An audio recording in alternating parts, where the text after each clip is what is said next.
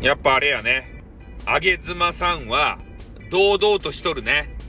正々堂々と配信をしてらっしゃいますね。自信満々で。ねえ。なんでこんなね、自信満々に配信ができるか。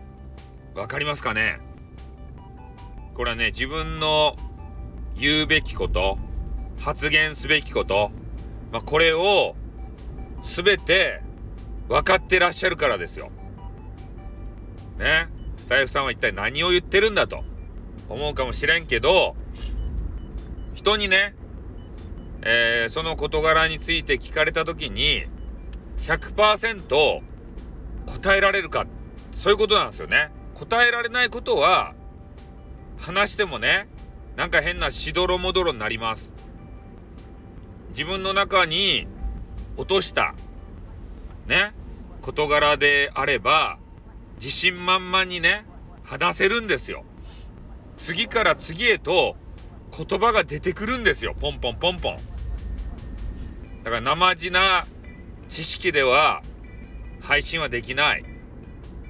人を感動させることはできない。そういうことなんですね。だから俺の話とかは感動させられない。なぜならば、俺はね、1を10にも100にも1000にもする配信者だから。なんかパッと見はね、なんか楽しそうで、面白そうで、ためになりそうだなって思って聞くじゃないですか。でも実際はね、中身がない。それがね、バレてるんだ。でも、あげ妻さんで言うと、自信満々で語る。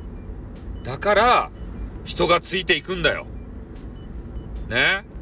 俺たちみたいな勢いだけの配信者じゃない。それをね、やっぱ目指さないといけないと思う。うん。やっぱ中身ある配信者っていうのは、ずっと続けていけると思うよ。まあ俺も続けてるけど、俺が続けてるのは、ただ、面の皮が分厚いだけだ。ね？人に何と言われようがやめない。ただそれだけだ。ね？え。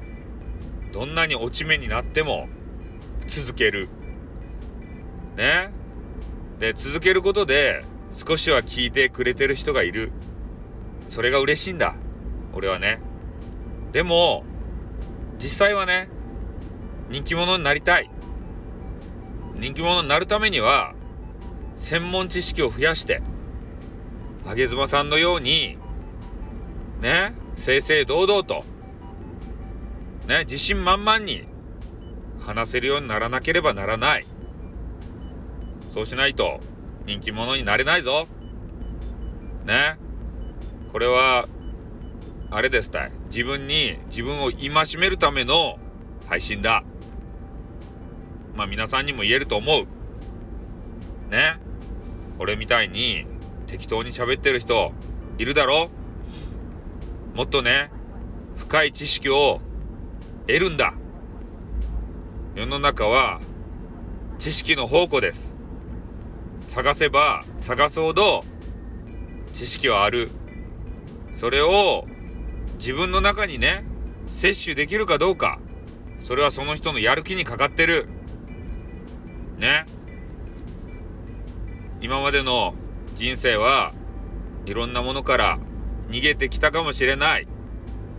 でもね、本気でやる時期が来てるんじゃないかって思うよね。